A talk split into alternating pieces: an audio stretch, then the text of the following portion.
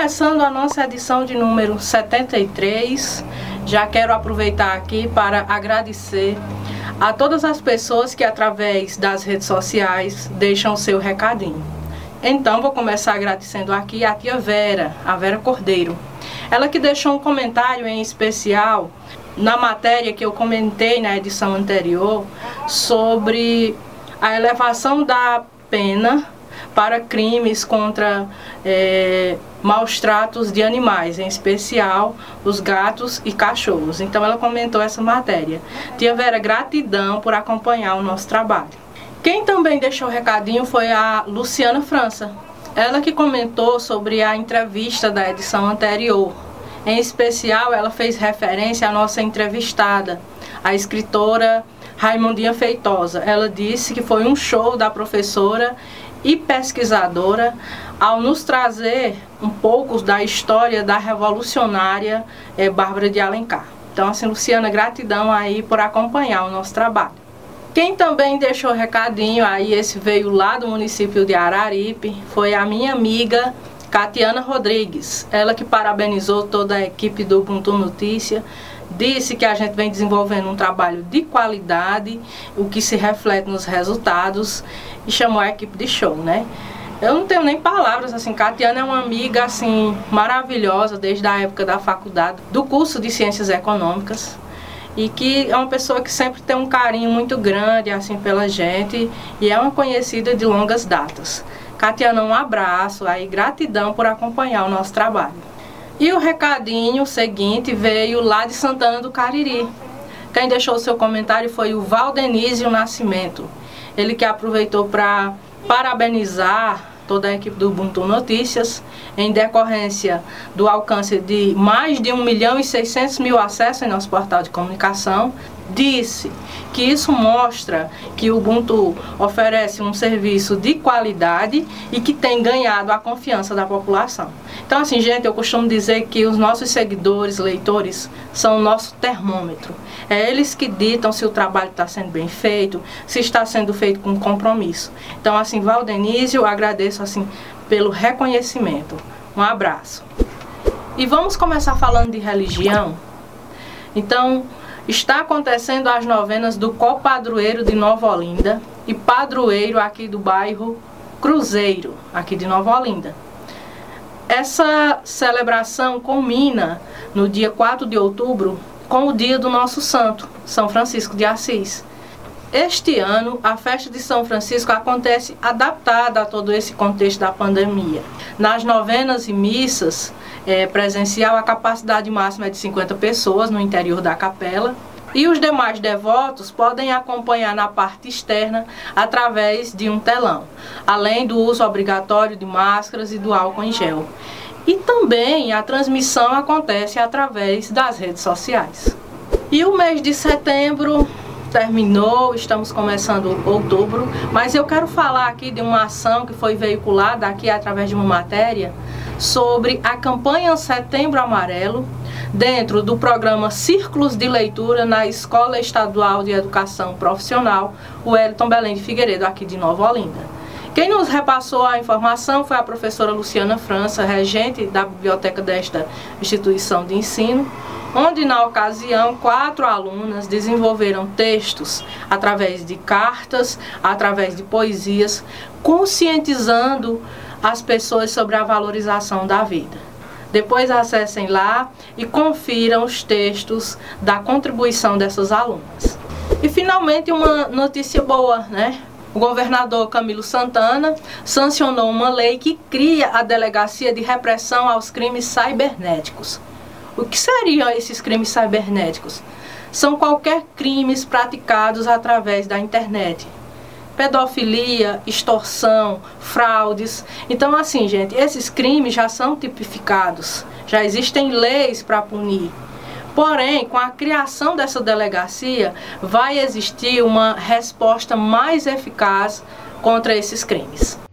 No oferecimento de Agência CLI, Ascom Assessoria, Consultoria e Planejamento Contábil,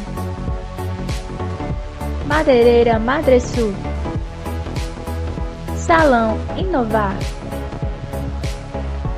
Conceito Livraria Café. Clínica Saúde e Beleza, Dr. Valdizar Grangeiro. Barbearia Helena Barbershop. Centro de Educação Básica, SEB. Flor de Açúcar. Cavalheiros Barbershop Cariri. Começando o nosso quadro de entrevistas, nesta edição de número 73, temos a alegria de receber aqui o professor Clodovânio Silva. O mesmo é graduado em Biologia pela Universidade Regional do Cariri Urca, especialista em gestão escolar pela Faculdade de Juazeiro do Norte, FJN, atua como professor da rede pública de ensino já há algum tempo, ingressou no magistério por meio de concurso no ano de 1998, onde iniciou assumindo o cargo de professor do Ensino Fundamental 2 no município de Nova Olinda. No ano de 2009, foi aprovado no concurso para professor do estado do Ceará e foi convocado para trabalhar na rede estadual de ensino, ministrando aulas de biologia e química para alunos do ensino médio. Nos últimos cinco anos, está exercendo a profissão de professor orientador da disciplina de biologia na Escola Profissional de Nova Olinda, o Elton Belém de Figueiredo.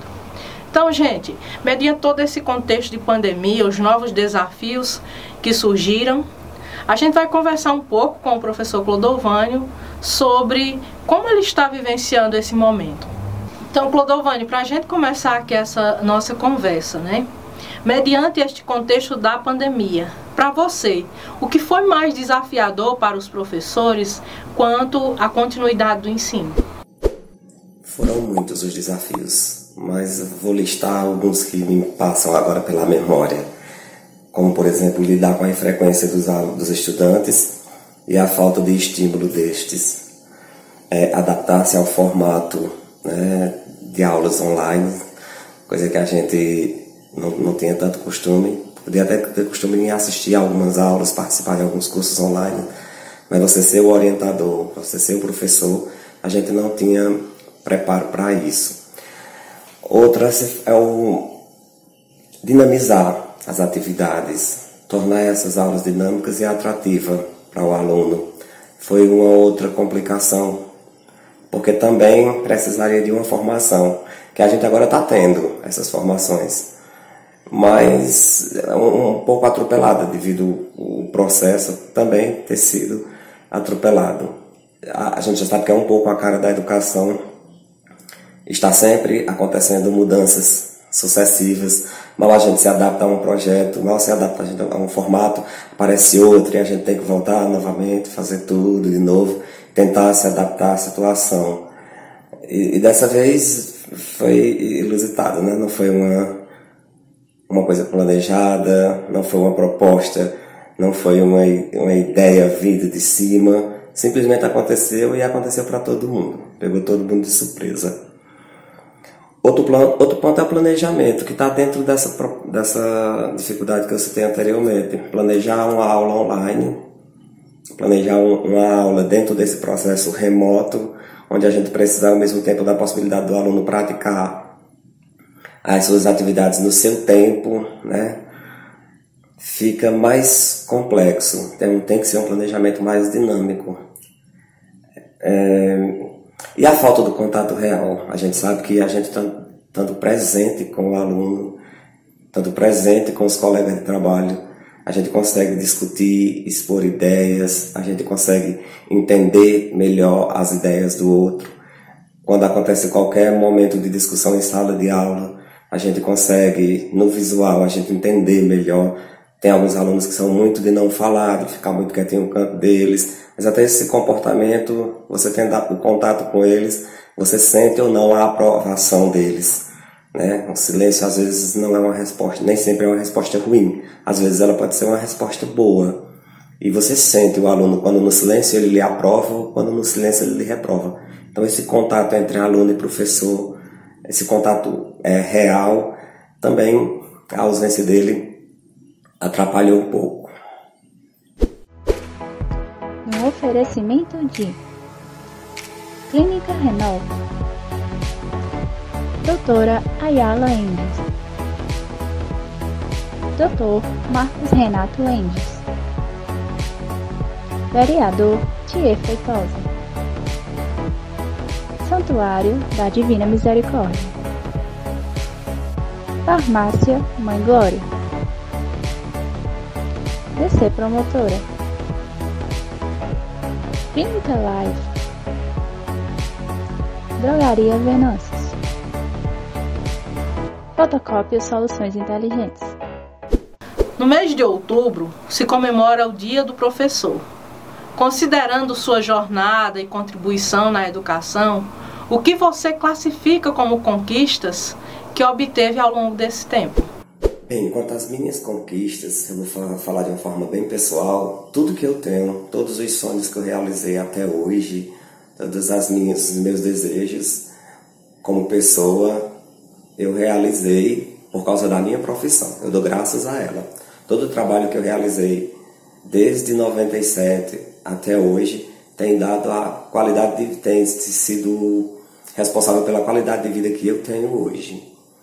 Com relação a conquistas dentro do, do geral, da profissão no geral, para todos nós professores, é, eu não considero que sejam muitas, mas tem uma muito importante, que é, por exemplo, a gente sabia que nós tínhamos planejamento nos sábados, em tempos mais remotos, aula normal nas semanas, levava todo o trabalho para casa. E hoje, por lei, a gente tem os dias, as nossas 13 aulas de planejamento, bem certinho ali, tudo bem direitinho, dividido no planejamento individual, no planejamento coletivo, que é importante demais o coletivo entre os professores da área. Tem uma complicação dentro desse planejamento, porque como a gente tem tá na escola, tem que cumprir esse horário na escola, muitas vezes é usado para substituir um outro professor. Aí esquece a ideia principal do planejamento, a importância do planejamento para suprir uma outra necessidade da escola. É, eu acredito que o professor ele é reconhecido, mas ele precisa ser definido o papel dele Hoje em dia está complicado de você entender como é que você pode funcionar para ser um bom professor. Porque é muita coisa para você fazer. Você tem a sua sala de aula para você tomar conta, você tem a sua disciplina para você ministrar, você tem todo o lado emocional, social, é, íntimo de você e dos seus alunos e que você precisa entender, é exigido de você muitas vezes que você entenda, que você participe da vida do seu aluno, que você consiga é, fazer com que o seu aluno, dentro de todos esses problemas, se sinta confortável. Eu sei que é o ideal, mas é muito complicado você conseguir fazer tudo isso.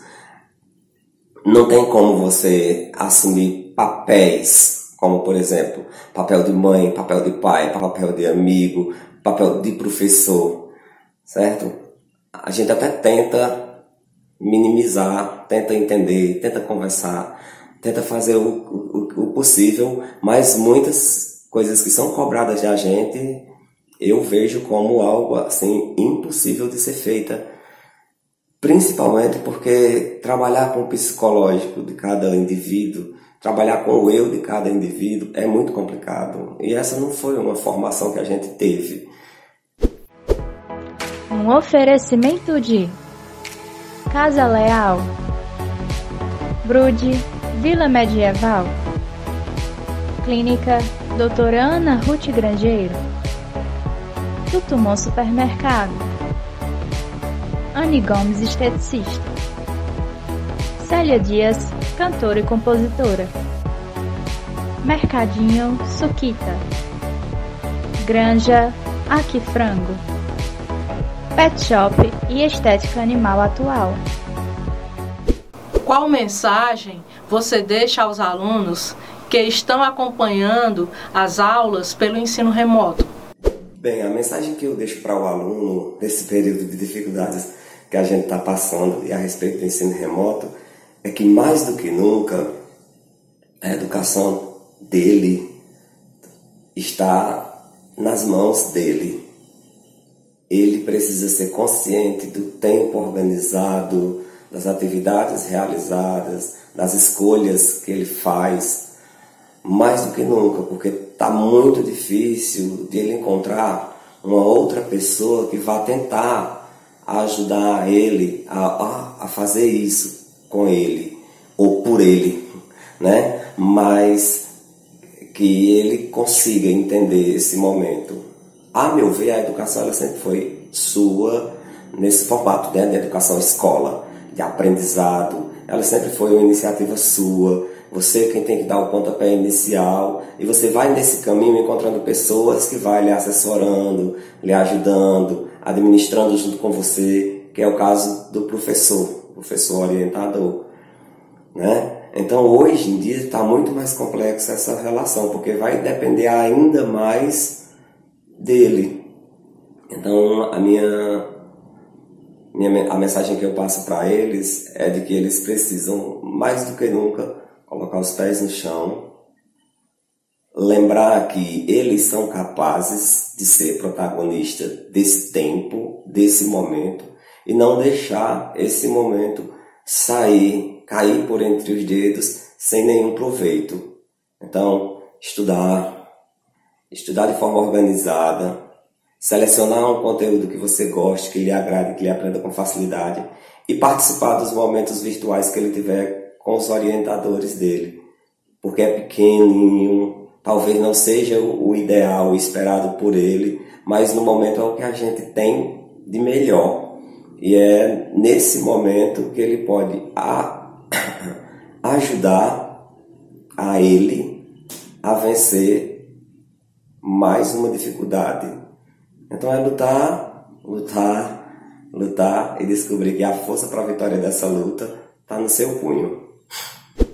Para a gente finalizar aqui a nossa conversa, gostaria que você também deixasse uma mensagem aos professores para nós professores, o, o que eu deixo como mensagem é mais uma vez vamos à luta. A educação está mudando. Talvez essa mudança ela não seja só para esses momentos atuais, elas se expandam para outros.